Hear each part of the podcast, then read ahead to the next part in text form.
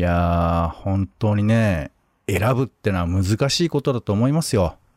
ほまあ、正直、どこが自分が正しいっていうね、ことを正当化しても、やっぱなかなかそれは納得いかないっていうか、まあ僕は今回あの投票しませんでしたし、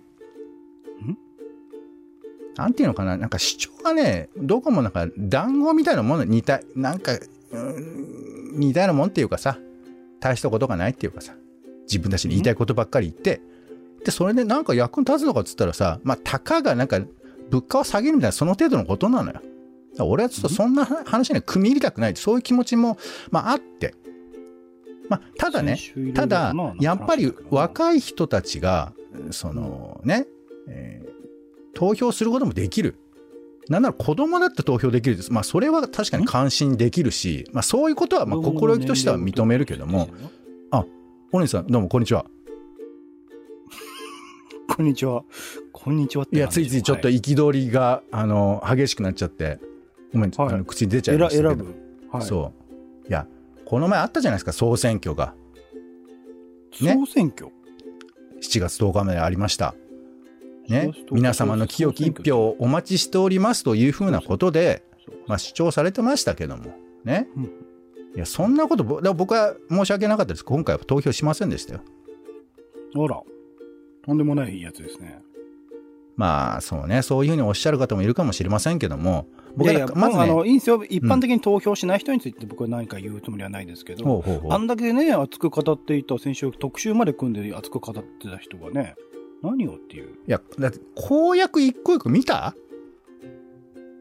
ん？公約を見たんですかって言ってるの？俺は。公約っていうのは党、党として出してるそうですよ。よ。まあ、なんとなくはね、チェックしましたけど。じゃあちょっと、一個一個い、まあ一個一個言っていくと、もうあの、もう今回さ、政党が多すぎるからさ、もう一個一個言っていくのも腹立つのよ。まあちょっと聞いて、例えばさ、揚げ物ファーストの回のさ、お肉を優しく包んだ粗挽きメンチカツ、超特価1個98円で販売しますって、こんな公約乗れる？あ、なるほど。じゃあこっち行こうか。えー立ち上がれサラダの金森健人さんの、えーお豆腐ね、九条ネギと美味しいお豆腐工房石川のお豆腐サラダ。これをえー128円の超特価で販売します。こんなことにさ、俺たちは組み入れたくないよね。ん？え、俺さ、もしかして、サミット総選挙投票行ったの？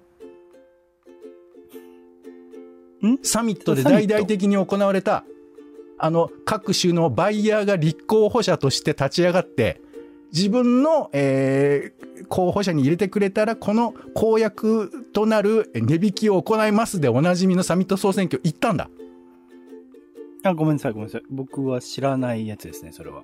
いやー、そうなのよ。知られてないのよ。だこういうことすらもね、あって僕は本当に許さないと思っていますけども。いますけども誰を、誰を糾弾してるんですか？それは。サミット。えー、巡り巡って今ね、自分をぶったたきたい気持ちでいます。あららら。そのね、いいんですよ？サミットの総選挙なんてどうでもいいと思いますどうでもいいってなんだよ、どうでもいいってなんだよ。誰、誰？どうでもいいって言どったのは俺だよ。こ怖いわ。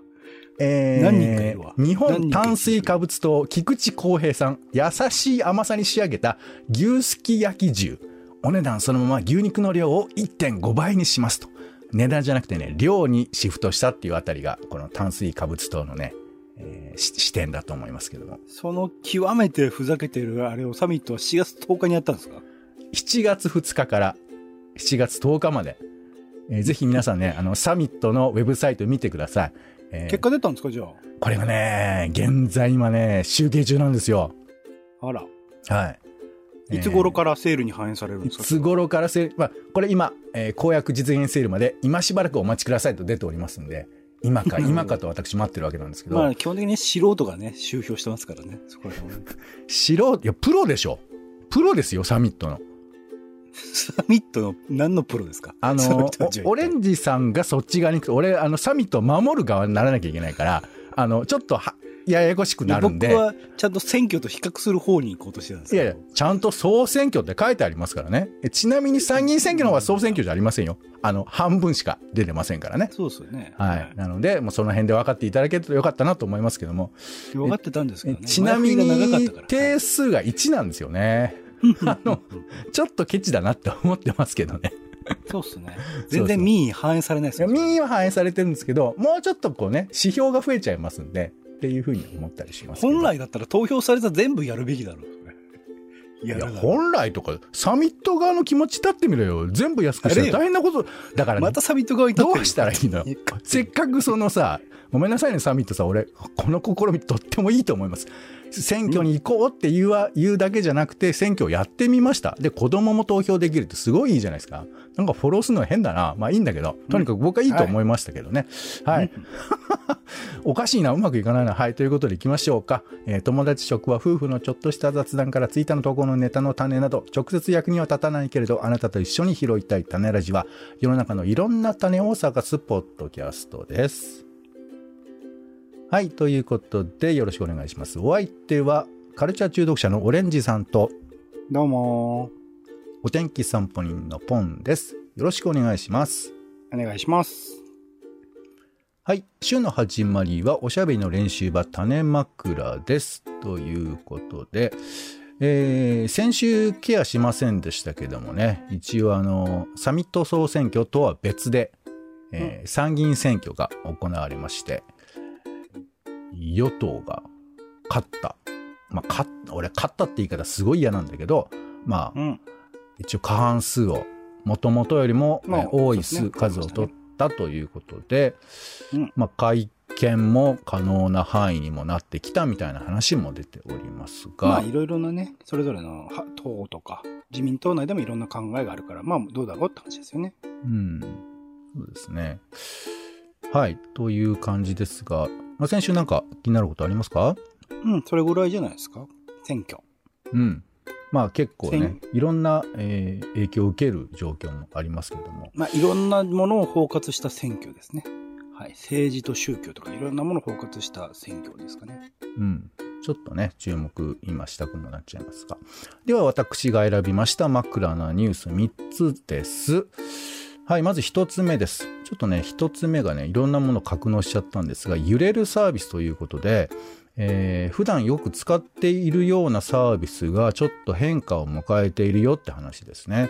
まず1つ目、えー、ネットフリックスが広告付き低価格サブスクをマイクロソフトと提携して始めるんじゃないかというふうなことをニュースで出してましたね。それから、えー朝日新聞デジタルが、まあ僕時々読んだりしてましたけど、月5本まで記事が読める無料会員がなくなるということで、だから全部有料、まあ毎日新聞みたいになるってことなのかな？っていうふうな話が出てたりとか、あとまあこれは変化と言うべきか、えーイーロン・マスクがツイッターの買い取りをやめたよっていうことを言って、ツイッターやめんなよっつって言ってるっていうそういう話がありますが、まあ、なんかこういういろいろサービスの変化ありますけど、この3つだとなんか一番おっと思ったことなんかありますか？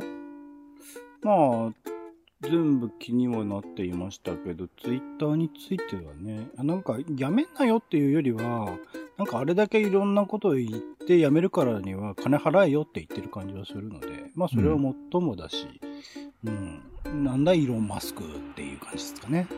もうね、でもやっぱ金持ちだからできる揺さぶりってことだよね。こういう、まあ、むちゃくちゃといえばむちゃくちゃな感じもしますけど。うん。はい。まあ、個人的にはそのね、新聞の記事がだんだん有料になっていくっていうのが、まあ、当たり前なのかもしれないけれど、ちょっとね、リンク辿ると読めないとか結構あったりして苦しいなと思ったりしちゃいますけどね。うんはい、そしてもう二つ目ですね、えー農業を実践する哺乳類が人間以外で初めて確認されるというギガ人のニュースがありました。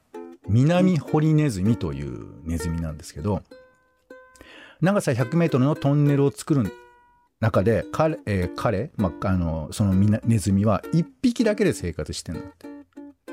で、その中で、えー彼が1日取る分の栄養分を取るためには、たまたま生えてるだけの植物だけでは栄養が満たされないんではないかというふうな話があって、でどうやらそのトンネル際で、えーまあある意味植物を育てているんじゃなかろうかと。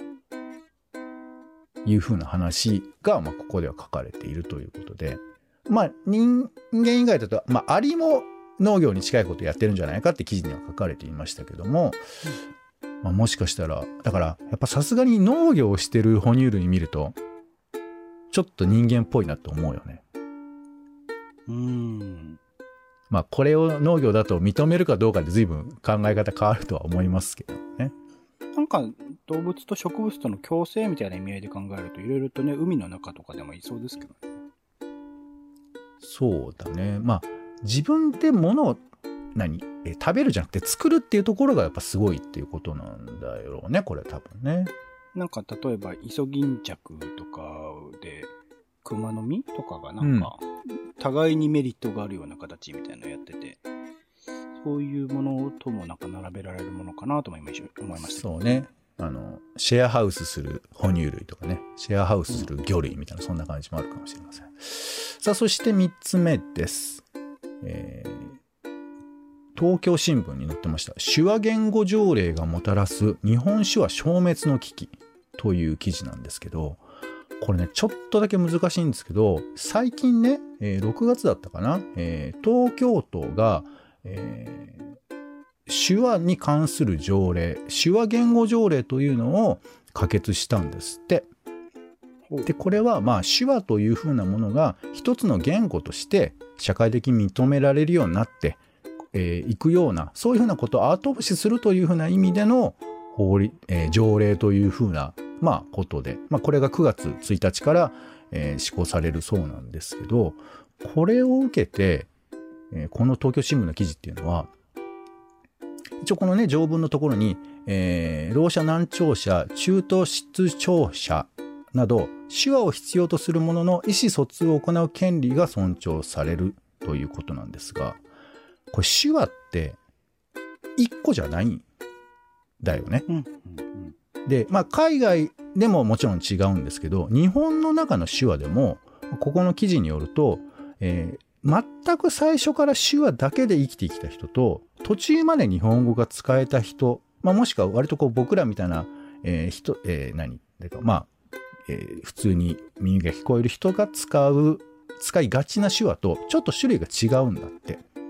うん。で、まあ、学術用語で手指日本語というふうに言われるものが割とベース、えー簡単な方の手話で、まあ、ネイティブと言われるのを日本手話っていうふうに一応呼ぶらしいんですよ。でここの概念の中でちょっとその日本手話を外すというふうには僕読み取れなかったんだけど、まあ、この方のお話によると日本手話というふうなものを、えーまあ、正しく認識していないとこの条例の中では。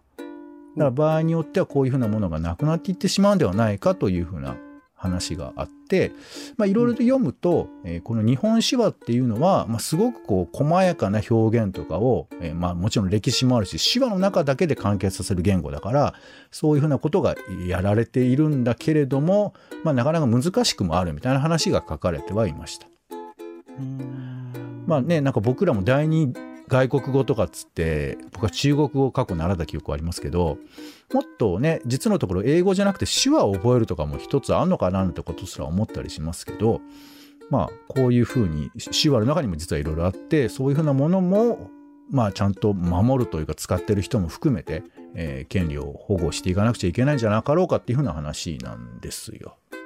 うんうんうんちなみにね、なんかね、日本手話は、テレビをつけるっていう時に、あの、えー老齢の人は、こう、ひチャンネルを回すって表現になるんだって。うーんで、ちょっと若いとリモコンを押すみたいな、こういうふうに動詞の形が変わるみたいなことすらもあるらしくて。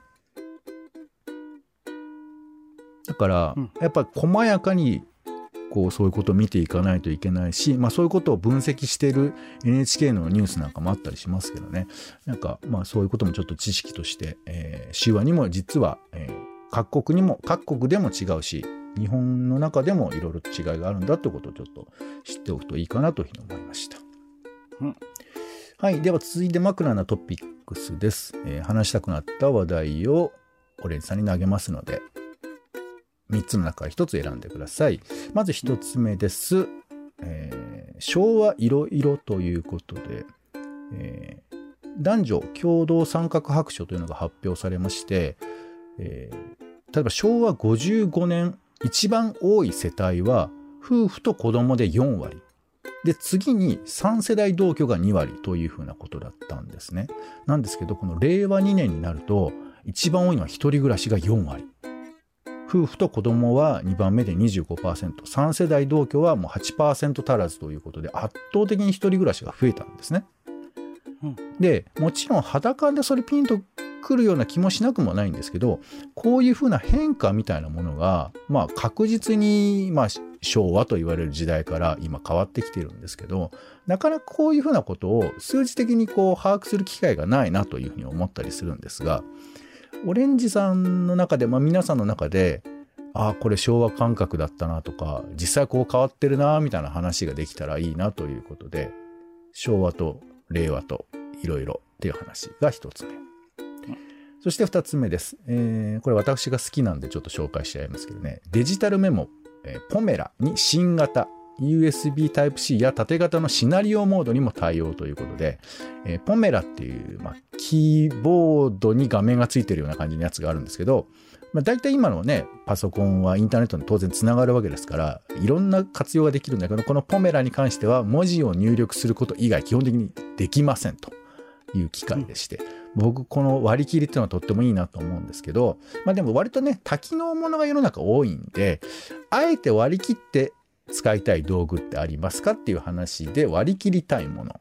はい。そして3つ目です。えー、心停止疑ったら直ちに AED を医師らが声明ということで、えー銃撃事件を受けての記事ではありますが、まあ AED を使ってくださいねと。どんな状態でも心停止を疑ったら、AED を使ってほしいというふうなことを呼びかけている記事でして、僕ね、AED の使い方をなんか覚えたいなと思って、なんか、えー講習会に行こうと思ってなかなか行けてないんですけど、で、なんか聞くと、もう音声でいろいろ説明してくれるらしいのね。AED の使い方はもう、実際触ろうとすると、こうしてください、ああしてくださいって音声で説明してくれるんで、そのままやればいいって聞いてるけど、でも一回ぐらい使っとかないと、俺使えるのかなってちょっと自信がないところもあって、えーまあ、こんな風に AED だけじゃなくてもいいんですけど、覚えておきたいこと、何かあればなということで、えーお聞きしたいなという、はい、この3つでございますが、オレンジさんいかがでしょうか？じゃあ割り切りたいものにしましょうかね。を割り切りたいもの。はい。なんかありますか？この、いろいろね、例えばスマートフォンだって、まあ、機能の数だけ数えようたってなかなかいかないぐらい、何百何千と機能があるし、なんならそれを増やす機能すらね、アプリっていうのがあったりしますけど、これだけの道具が欲しいとか、まあそういうの使ってるとかありますか？なんか、やっぱツイッターかな。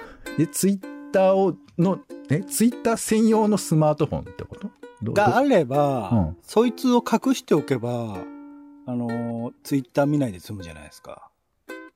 ああ、使いたいっていうか、使いたくないってことね。ツイッターの機能だけ抜きたいってこと？怖いよ。そんなの？い依存症。依存症怖いよ、そこのツイッターはね。なんか、ことあるごとに開いちゃうから、うんうん。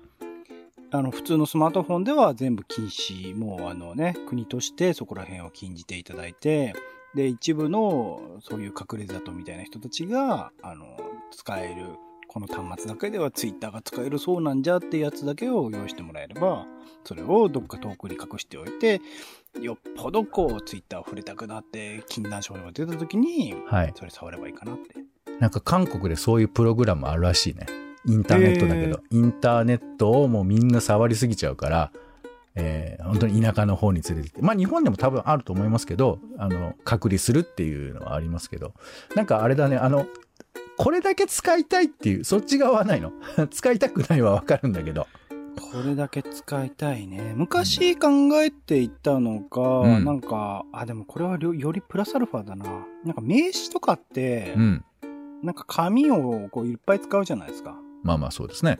なんかもったいないなと思って、はい。なんかデジタルにすりゃいいんじゃないかなと思ったことありましたからね、名刺。ああ、そうね。まあ、ちょっとちょっと難しいのはこの割り切りたいものっていうのは逆に言うと増えちゃうってことでもあるんだよね。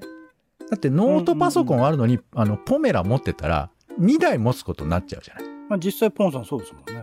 うんそう、まあ、ちなみに俺はポメラは残念ながら持ってないんですけど、持ってないんかいそう。いや、でもずっと欲しいと思ってて、値段が合わないから買ってないんだけど、高いですからね、結構ね。そうそう。だけど、こういう割り切るもの、例えばその、何、わかんないけど、スマートフォンの中の、じゃあ、録音機能だけ別で持ちますかって言ったら2台になっちゃうわけだから、めちゃまあ、くちゃ面倒レコーダー普通に持ってますけどね、インタビューしてる人だったら。いやいや、最近は持ってない人もいるかもしれないよ。IPhone で済ませるとか。だから、いや、あの、お多いか少ないかっていうか、そういうふうに分けていくと道具が増えていくってことじゃないですか。うんうんだからこそこだわるっていうか、例えば腕時計してるってのも割とそういうことだと思うわけ。うんうんだって時計はね、スマートフォンで見れちゃうわけだからさ。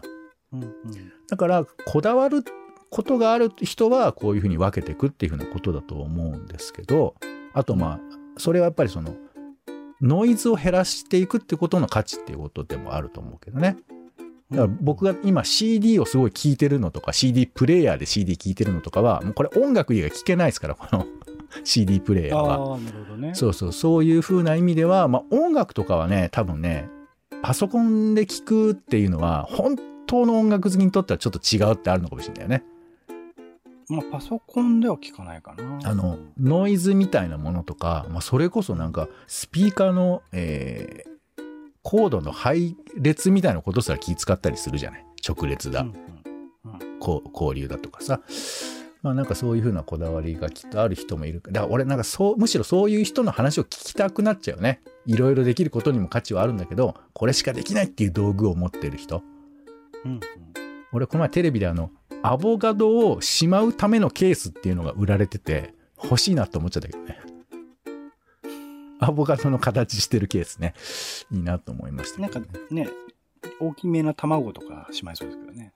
そうね。いや、そうね。ちょちょうどね、アボカド半分に切って入れてるから、多分それはできないんで。そう。ゆで卵を半分に切って入れることはできるかもしれませんけどね。はい。ということで、えー、何でしょうか。はい。割り切りたいものという話でございました。では最後に真っ暗な予定参りましょう。今週の予定を先取ってご紹介してまいります。7月17日は、えー京都の祇園祭ですね。えー国際司法の日、漫画の日だそうです。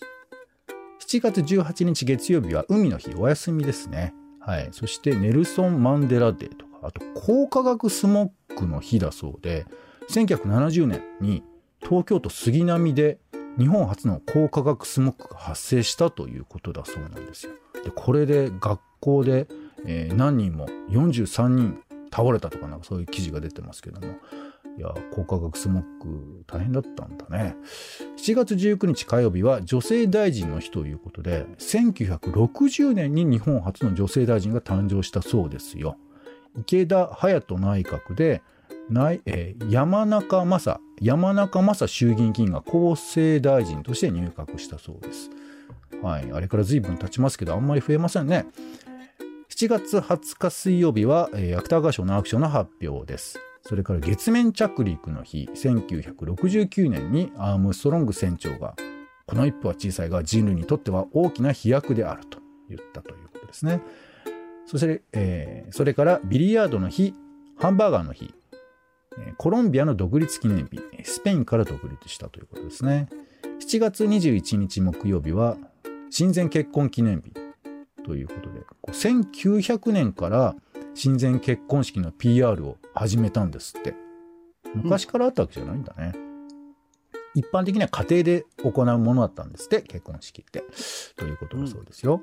えー7月22日金曜日は下旦の日、著作権制度の日。7月23日土曜日は、えー大暑ですね。二十四節気の中の大暑ということで、1年で最も暑さが厳しく感じられる頃というのが7月23日頃ということですね。はい。いやー、今年も暑いんでしょう。はい。全国高校総体、それから米騒動、1918年の日だそうです。米騒動の日だそうです。7月24日ですね。はい。四日市公害訴訟から50年。それから劇画の日、ガロの創刊日、1964年だそうです。カムイ伝とかね、え水木しげる、柘植春などの画廊ということですね。はい、それから芥川龍之介さんが亡くなった日ということで、カッパ期と言われているそうですね。はい。ということで、種枕は以上です。では、今週使いたい枕をオレンジさん、お願いします。南堀ネズミで。はい。南堀ネズミ。やっぱりね、人気あるんだよね、オレンジさんに。動物って。はい。ということで、えー、南堀ネズミ、皆さん覚えておいてください。ということで、種枕は以上です。お相手は、えー、サミット総選挙の次回を応援しておりますし、えー、生活は踊るのスーパー総選挙も応援しております。ポンとオレンジでした。種ラジ、また。種ラジはほぼ毎日配信をするポッドキャストです。Spotify や Apple Podcast にて登録を。更新情報は Twitter。本編でこぼれた内容は公式サイト種ラジ .com をご覧ください。番組の感想やあなたが気になる種の話は公式サイトのお便りフォームから。お待ちしています。